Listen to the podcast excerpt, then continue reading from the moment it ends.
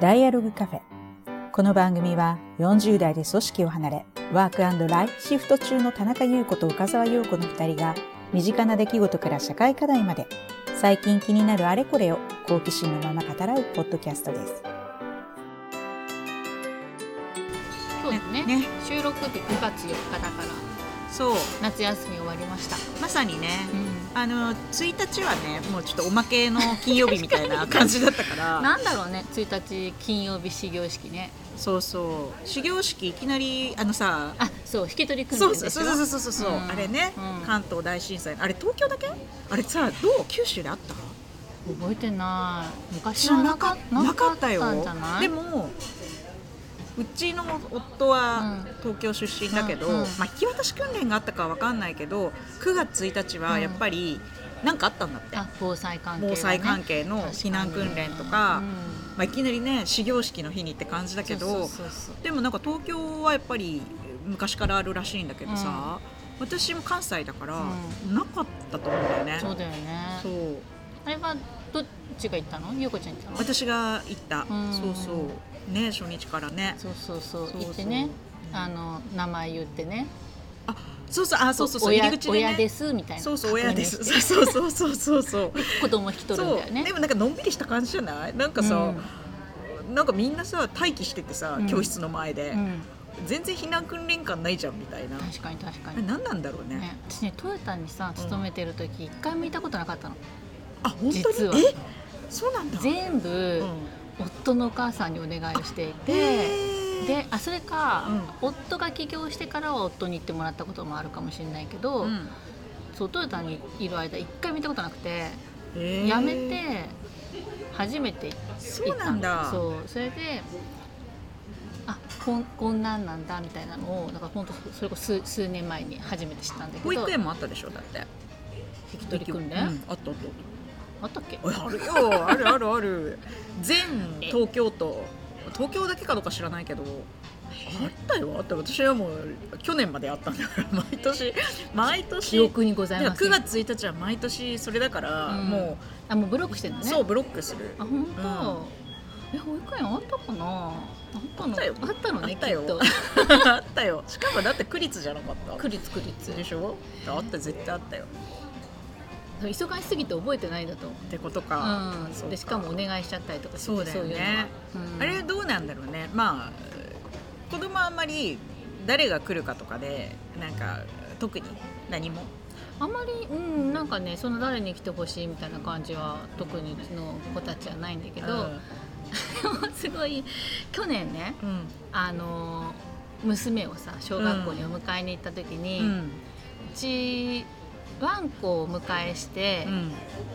で初めてのその引き取り訓練とかでで私ワンコ私どっちさワンコちゃんはさ赤ちゃんみたいな感じなわけ。はいはい。でさ赤ちゃんってさ 家に置きっぱなしにしないじゃん？しないね。でしょ、はい。でほらさ赤ちゃんを抱っこ紐に入れてさうん。お迎えに来るお母さんとかいるじゃん、うん そういうノリで、ワンコをあのワンコ用のねトートバッグがあるんだけど、はいはいはい。顔が出ないようにネうん。ットできちんとやってさすがにこうむき出しじゃないよ、うん。でそのトートに入れて、娘をお迎えに行ったわけ小学校に。小学校に。うん。そう。でうちのあんこちゃん静かだからさ、うん。まあ、大丈夫かなと思って、で名前言ってうん。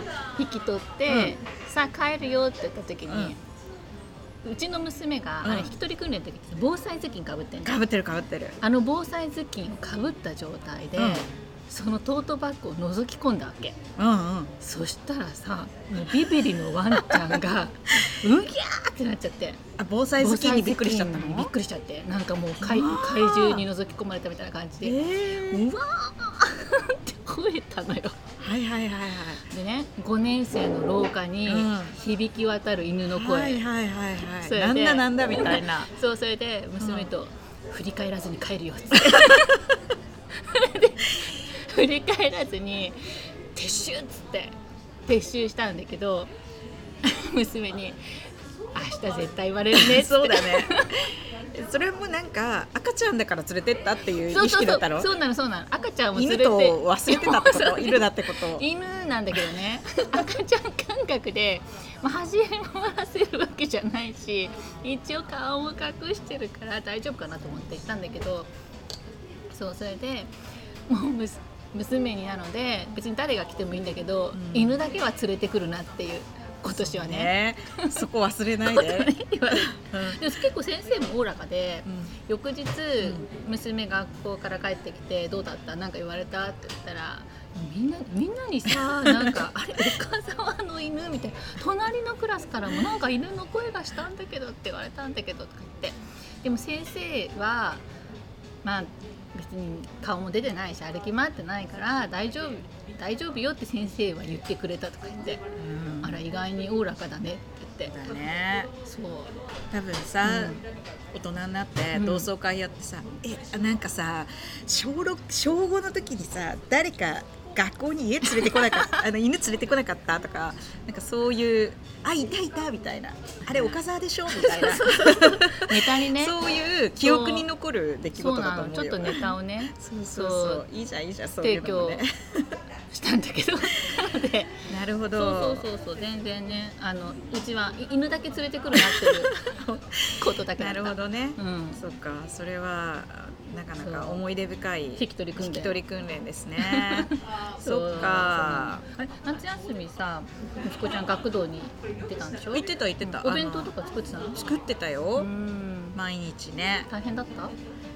でうーんまあ大変っちゃ大変だけどね、うん。でもなんかかまあまあねそれもイベント？イベントとして、うん。なんか普段は使うね給食があるから作ってないからなんかねお弁当何入れよっかって、ううんんなんかまあそれはそれで大変すっごい大変とは思わなかったかな、うんうん。うん。なんか母親やってる気分になる。私あんまりなんなんだろうな、うん、まあもちろん育児してるっちゃしてるけど、うんうんうん。そうでもなんかねそれは母が作るぞみたいな、ううんちあの料理結構夫が結構やるから。そうね。そうそうだからなんか家事はねむしろ夫の方がやってる比率は高いんじゃないかなって感じだけど、お弁当はゆうこちゃんが作ったそうそうお弁当はね私が作るぞみたいな。母が作るぞみたいな。なんかなんかね恩着せがましく、うん。うんそうそう。あでもなんかさそういうのをなんていうのこうやってあげてるとかやらなきゃとかっていうよりもこうなんかいやるあるいはやりたいぐらいな、うんそうね、うん。まあ、やりたいまでいかなくても、うん。やるぐらいなそうね。あのニュアンスの方がうん楽だよね、自そう分も。ね。うん。まあ毎日だとねやっぱ辛いかもしれないけど、まあ、うん。夏休みの期間、うんまあで2週間ぐらいはまあいろいろ旅行とか行って、うん。あのお休みしてたから、うんまあ実質どれぐらいだろう？まあ累計4週間うんかな、うん。まあ6週あるとしたら、うん。夏休みをしたら4週間分ぐらいだよね。ううん。ん香港行ったんだよね。あそうそううん。香港行った？て、いやーあのね暑かった。香港も暑い。暑いね。暑いのといや私ね香港に行ってみて思い出し、なんで私香港に行きたかったんだっけっていうのを私も聞きたい。なんでだよね。いやあのね香港ってさやっぱ自分が大学生ぐらいの時って、まだあのイギリスだった頃よあ香港が。そうですね。ギリギリね。ギリギリ、うん私が大学生の時に多分返還されたんだけど、うん。あのギリギリイギリスだった頃ウォン・カーワイの映画ってすごく流行ったじゃん、うん。恋する惑星とか。うんであの曲何回も聞きました。ね、うん。で大学生ぐらいの時って、うん。ちょっとこうほら単館映画っていうか、はいはいはい。単館上映系の映画って、まあ、ちょっとそういうのを見始める時期じゃん。うんであの私恋する惑星はねうんなんか下高井戸かなんかで見た気がするんだけど、うんなんかこう大学若者じゃんあれも、うん。まさに若者が出てきて、まあなんか自分もちろん外国の話といえば外国の話なんだけど、なんかあの世代も近いし、うんうん。なんか若者のこう世界を描いてる感じとか、なんか香港っていうなんか今なんで香港っていうのは当時はすごくなんていうかなファッショナブルなっていうかなんていうかな都会っていう感じで描かれてるよね、うんうんうんこうする惑星の中では、アジアのん。なんかすごくこううーなんか中心地っていうかうんなんかさ、そ少なくとも私たちが大学生の頃って香港ってもっと勢いがあったと思うのね、うんで今のシンガポールみたいな感じでさ、金融の中心地だったりとか、なんかアジアにあるのにイギリスだっていう、うん。そのヨーロッパ一番近いヨーロッパみたいな、うんうん。なんかそういう感覚が当時あった気がして、うん。なんか自由があ,、うん。ありそこにこうウォンカーワイみたいな、うん。こう若者をハイライトした、うん。あのすごくポップじゃん、うん。あの世界観って。ポップでちょっとおしゃれででもアジアでなんか憧れがを感じる何かがあった気がするのね今振り返ると、うん。何か、うん、憧れっていうかなんかわかんないけど行ってみたい気持ち、うん香港っていうものに対して大学生ぐらいの時に。で行きたいなってちょうど香港返還されるしみたいなニュースを聞いた時に、ああ行きたいなって思ったんだよね。なんだけど行かなかったんだよね、うんなんかちょうどねあのそそのニュースをなんとなくこうテレビとかで見た時にもう旅行をヨーロッパに行く予定を立ててた時だったの、うん。なんかな春休みぐらいにそのこうなんとなくそう思った記憶があるんだけど、うん。ちょうど春休みにななんかヨーロッパ旅行に行くから、まあ、ちょっと今のタイミングじゃないなじゃあいつ行こうかなぐらいに思っててでも行かずじまいでもうもうね30年ぐらい経ったわけ。それでずっと私の中でなんか香港はいつか行きたい場所っていうのが残り続けててその宿題を持ち越したみたいな感覚がずっとあったんだよねだから行ったんだなって。うん。でもやっぱ30年経つとさいろんなことが当然変わるわけじゃん。そうだよね。もうイギリスじゃなくなったわけ。そでそれでねいやうん本当香港行って思ったんだけどさ、うん。私の香港のイメージはネオン。うん。なんかちょっと国際色のギラギラした。でなんかさ雑看板、看板がさ、あのネイザンロードっていうこうメイン通りにね、すごい大きいあの漢字の看板がこうトンネルみたいにさ、うんうんうん。こうなんかつら連なってるっていうか、なんかねたわわに実るぐらいな感じで、看板大きい看板があって、うん。そこをこう夜とかこううん。ビカビカに光ってるところをなんかダブルデッカーでうん。こう通ってくうん。みたいな、そういうイメージがあったんだよね。全然違ったの？もうないの。あネオンとかないんだ。やっぱね、うん。中国政府が撤去しちゃったの？撤去しちゃっててもうすごく減ってるんだよね。だからネオンとかその、まあ、ネオンはなその川沿いとかはうん。あの、まあ、今時のネオンだよね、うん。こうもうちょっとこのその看板っていうよりはあのビルの、うん、となんていうのかな。なんかプロジェクションマッピングみたいなのを夜やってたりとか、あの大きいサイネージみたいな、うん。そういうのはあのむしろあるんだけどそれはなんか香港特有というよりはなんか割とアジアのうん。こう大都市だとあるかなっていうまあ、日本にはあんまりないけどね。あの海から見る海っていうか川からっていうかね、うんうん。あの見る感じはないかもしれないけど。なんかそういうまあでもなんか香港特有の私のイメージしてたものの景観はもうあんまりなかったっていうことと、ううんーん何なんだろうな。やっぱなんかねちょっと綺麗になっちゃってたのかな。あと空論城。ほら、はいはいはい。空論ってさ、クーロンね。ジャッあキーチェン。のそうジャッキー・チェンよ まさに、うんそう。でなんかクーロンってさすごいこうおどろおどろしい、うん。このなんか香港っていう、うん。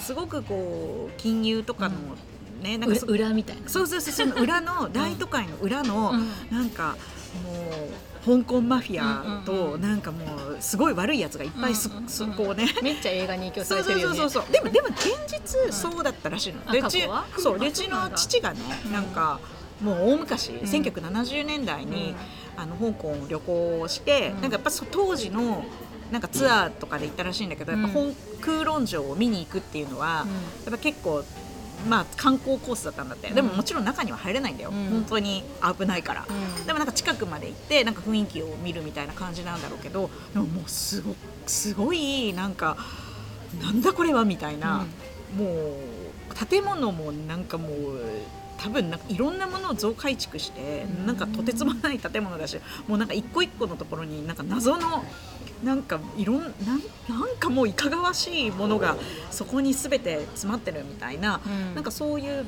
場所っていう実際そういう場所だったらしいのね。うん。だからなかなか不法事態というか、うん。あの政府の手が及ばない、はいはいはいなんかだからまあそういう場所だったからこそそれをやっぱ中国政府はそれをきれいにしよう取り締まろうってことで、うん。もう強制的に全部潰しちゃったんだよね。で今そこはすごい綺麗なというか新しく開発された、まあ、ホテルとか商業施設とかがいっぱい建ってて。クーロンってむしろなんか本当綺麗な場所になっちゃってるのね。うん。でも昔ここにそんなのがあったんだっていうのが全然その残ってなくてうーん。なんかそういう意味では私が当時うん想像した、こう香港ってこんな街って思ってたものもほぼなかった。あそう、うなんだ。そうなんだよ。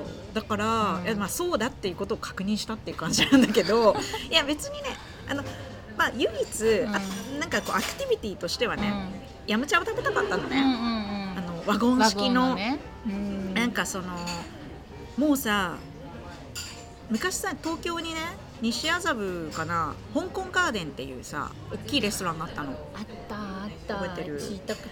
外苑西通りとかなんかあの辺にあったんだけうど、私も1回だけ行ったんだけどさ、うん。そこさすごいただっ広いこう大広間みたいな感じのレストランででワゴン式なんだよね、なんか東京なんだけど外国みたいな雰囲気がある、あのそこにまあ20年ぐらい前にうんうん行ったなっていう感じがするんだけどあれがすごい好きであの中華街海外とか行っても探すんだけど、まあ割とね、うん。少ないんだよね。もう,、うんもうないのかなヤムチャもねあんまりなんか結構あのオーダー式うん。みたいなところが多くて、確かに。ワゴン式のとこって国内だと本当に探してももん。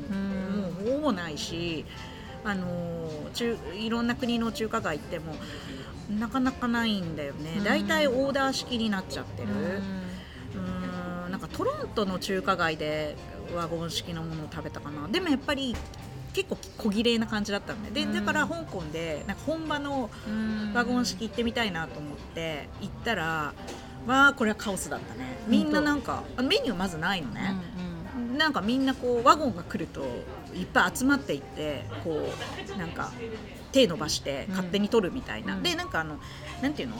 番号が書いてある、うん。その札みたいなのを全員配られててその札に取った料理のなんかところにチェックを入れてくれるんだよね、うんうん。でそれを最後会計の時に持っていくと何かなんか自分がどれぐらい頼んだのかとかも全然わかんないんだけど、うん。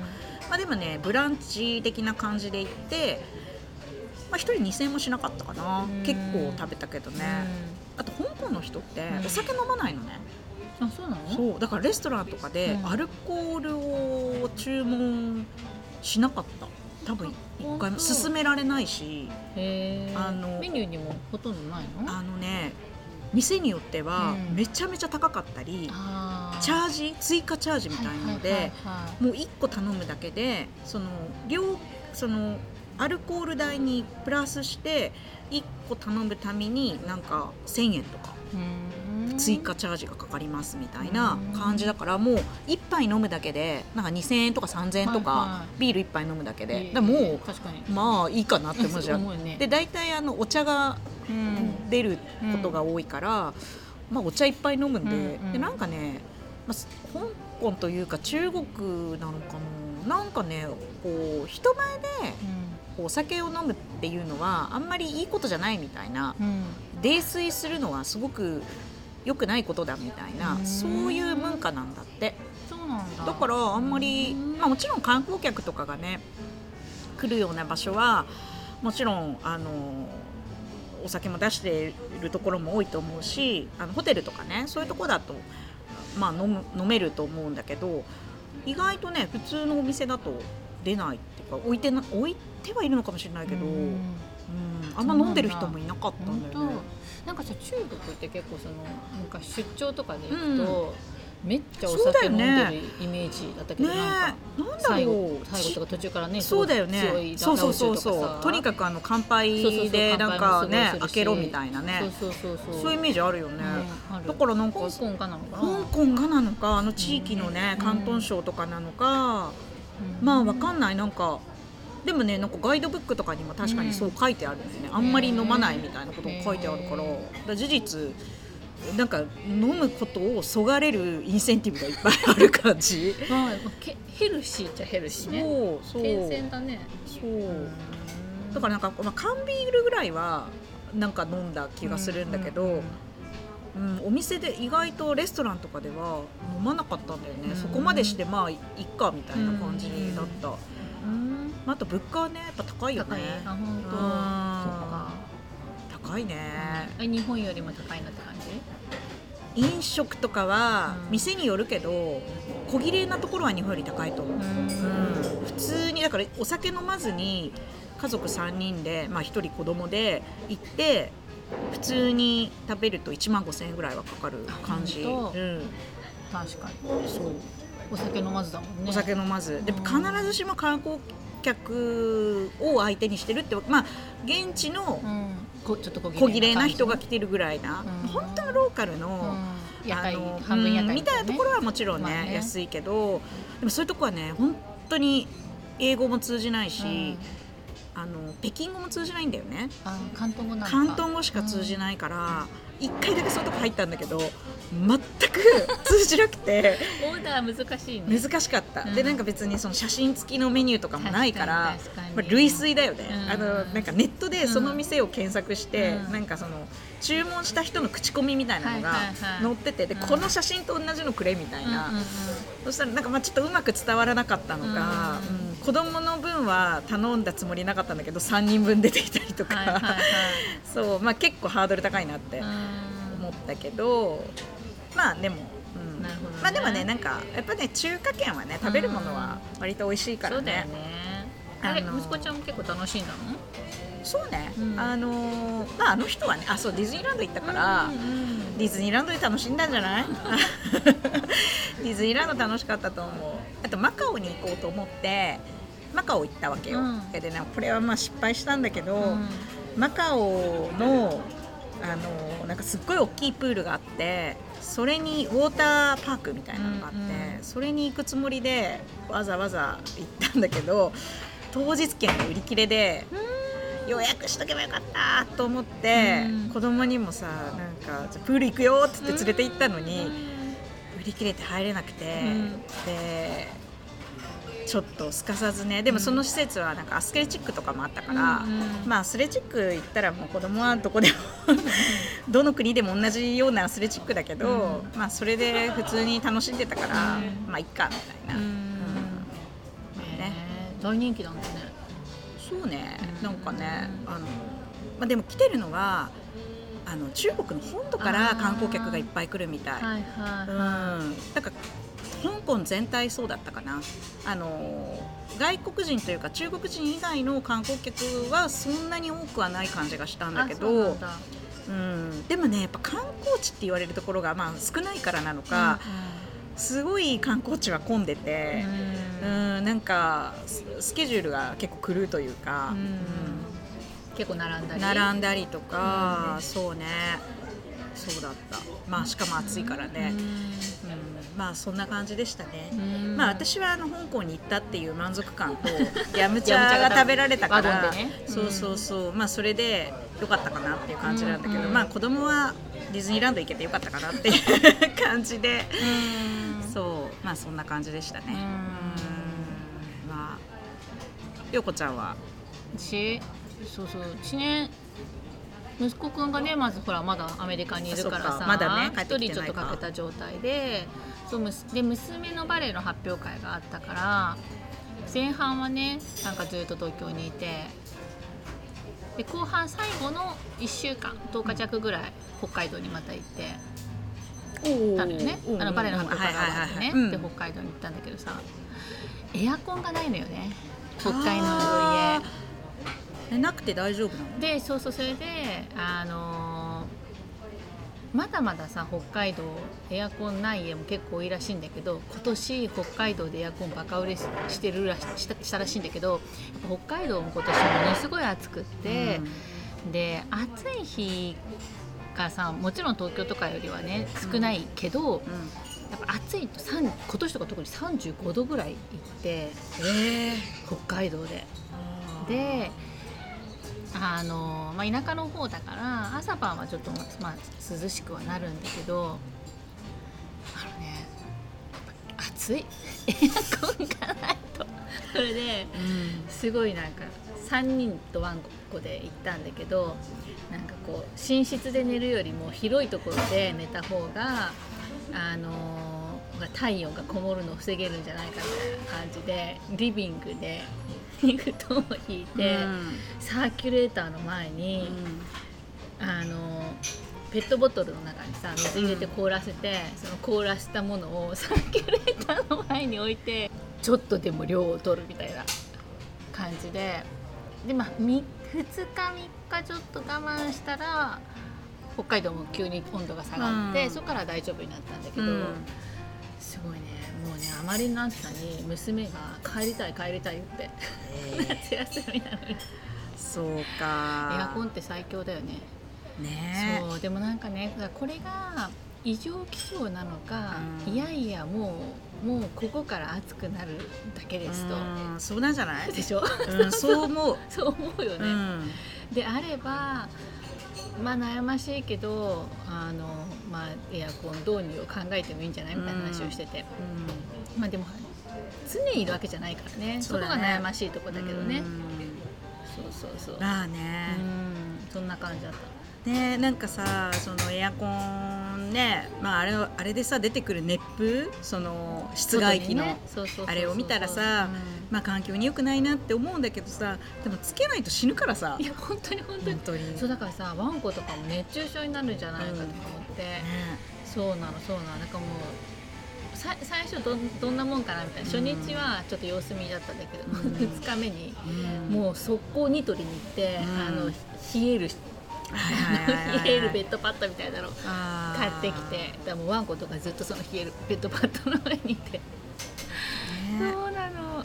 そうそう。だからねやっぱなんか暑いよね。北海道も暑いししかもなんか天気も、なんだろう。毎日結構夕方スコールみたいな感じで雨が降ったりしてなんかほ北海道っぽくないっていうかさなんかこう熱帯な感じの天気だったりとか。そうなんだ。そう、まあ、どこもかしこも異常気象だよね。本当だよね。そうなの。であとはその畑があるのよね北海道の家、でもちょっと全部はね使え、え切れてないんだけどその一部にじゃがいもをさゴールデンウィークに植えたのでうん。その収穫をして思いのほかたくさん取れてじゃがいもがじゃがいもってこんな真夏に取れるんだね。なんかそうなんか意外と短いんだよね。収穫が5月に植えて8月の終わり。なので3ヶ月 4,、まあ、4ヶ月弱ぐらいか。うん。ぐらいで結構しっかり取れてです食べきれないし、でその両隣さんがいるんだけどお裾分けに行ってネット入れて。でそしたらさ、あのー右隣のところにまず持ってったら、すごいかぼちゃの丸々下の3個と、うん。あの手作りのブルーベリージャムとあトウモロコシと、ーうん。なんかお漬物をいただき左隣さんに持ってったら大量の玉ねぎをいただきうん。すごいね。ブツブツ交換。物々交換ね。ねブツブツ交換。そうそうそうそう。いやーね。そうなのよ物々交換の時代がね意外になんかね物価高くなると強いかもしれないよね。そうそうそう。だからこの間さうちの子供がさなんか予言のようにさ、うん。僕が大人になったらもうお金はなくなるんだよって。物々交換になるんだよって。言 そうななんなんで急に言い出したのみたいな、うんまあなんかなんとなく言っただけだけだみたいなんだけどなんかなんかね物々交換っていう言葉を言ってみたかっただけみたいなんかねお金講座みたいなのに、まあ、結構前に行ったことがあるのね、うん。なんか子供のためのマネー講座みたいな、うん。まあ、そんな大した内容じゃないんだけどなんかそういうちょっとお買い物ごっこみたいなのをするような、うん。でそこでなんかお金というかの成り立ちみたいなのを、なんかちょっと説明をしてた時に物々交換っていうのがあってみたいな。でその時にすごい物々交換っていう言葉がうん。なんかインパクトがあったみたいで、うんなんかそれを言ってみたかったなと多分。ねインパクトあるよね。うん。物々交換、ね。でもなんかさ確かにその物がうんたくさんある時には、当然貨幣経済はさ、うんうんうん。機能するけど物が限られてくるとなんかお金よりももう本当その物そのものに価値が来るから。そうだね。うん、っていうのはありつつなと思いつつね、うん。でもやっぱり特に農作物とか収穫期っていうのがあるわけじゃん、うんうんうんだからやっぱり保存？うん。保存技術って大きいなと思って。確かにね。でもトウモロコシとかもさ食べきれないぐらいいただいたりするわけよ。うん。でもうちの娘トウモロコシ大好きなのにうんうん。もういいって。もう飽きちゃって。毎日トウモロコシでやめたから。でやっぱりその保存をどうするかなんか、まあ、とりあえず全部一回茹でてでなんていうのこうコーンスープの素みたいな感じにしてもうちょっとれ一部冷凍したりとかしたんだけどなんかねそうじゃがいもとかもなんでさまたほらうちの夫が貯蔵庫が欲しいとか言い始めてどこに向かってるんだかわかんないけどでもその気持ちはすごいわかる。あのさそのまあやっぱじゃがいもとか、うん。まあまあ置いときゃね芽が出てきたりしちゃうからっていうのうんうんはあると思うけど、それあどうなんだろう。少しあの涼しいところとかに置いとけば、割と長く持つの持つのそうそうそうでもだ結構だから農家さんはすごいなんか大きなさ冷凍庫とかなんかこう野菜の冷蔵庫とかあとじゃがいも農家さんもそれ用の貯蔵用のあやっぱりあるあの空調を管理したコンテナナみたいなの持ってるって言ってた。なるほどそうなのそうなねの。まあでもねやっぱそういう貯蔵保保存加工みたいなうんのが、うん。まあ、確かにこうやって発展していくんだなっていうのをこう身をもってねあーなんか体感してねきた。なんかシミュレーションゲームみたいだね。なんかで新しいこうなんていうかツールというか、なんかアイテムを手に入れて、うん。なんかレベルアップしていくみたいなさ、うん。そうね。あそうね。謎のサバイバル技まあ術そうそうそう。まあねなんかまあエセだけどね。エセね。エセだけどね。ね。まあなんかそうそう。でもなんかやっぱさそういうのをすると、まあ、例えば娘もねあの買いたい買いたいと言ってたけどこういかに恵まれてるかっていうか確かに。あとその電気があるとかさエアコンがあるとかっていうのすごい当たり前じゃないもんそうだね。そう。でもそういうのも のありがたみがね分かるしそれがない時に例えばその扇風機の前に氷を置くとかさ、うん。なんか謎の謎のハックをさ確かに。頑張ってこう探したりとかね。そういうことも考えたりするからまあまあまあそれはそれでなんだろうバケーションなのか何なのか分かんないけど、うん。また違った経験にはなったかな、まあそうかもね。なるほど、うんまあ東京のね中にいたらそういうのを、まあ、土を見ることもないっていう感じだからね。そうなんだよね。ねだよね。コンクリートだらけだもんね、あそういえば横ちゃんはこの、まあ、夏休みっていうかこの夏の間に修論をついにそうなのよ。書き上げたんだよね。書き上げたの。そう前半ね。8月のね、頭っていうかそう上旬に提出をしてそう。大変だった？大変だった。辛かった。あ辛面白かったんだけど、うん。辛かっ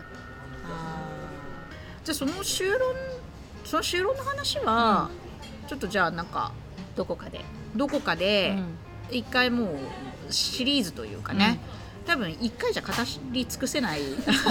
そうね。そう 陽子ちゃんの何？2, 2年間？2年、うん、そうね。集大成だから集大ちょっとね詳しくその話は、うん。あの膨らませて膨らませて聞きたいなって感じがするので、うん。それはちょっとあの改めて、うん。あのしっかり時間をとって話したいなというふうに思ってます。はい。はいということで、うん。あの今年の夏は成暑かった。暑かったっていうことで、だあのましかも来年からもっと暑くなるかもしれないっていうことで。ですよ。ちょっとね暑いの問題ですね。問題だね。はい、ということで、はい。あのまあもうこれがオンエアされる時はちょっとは涼しくなってるかな。うんだといいですね。はい、早く涼しくなってほしい。はい、ということで今日はどうもありがとうございました。はい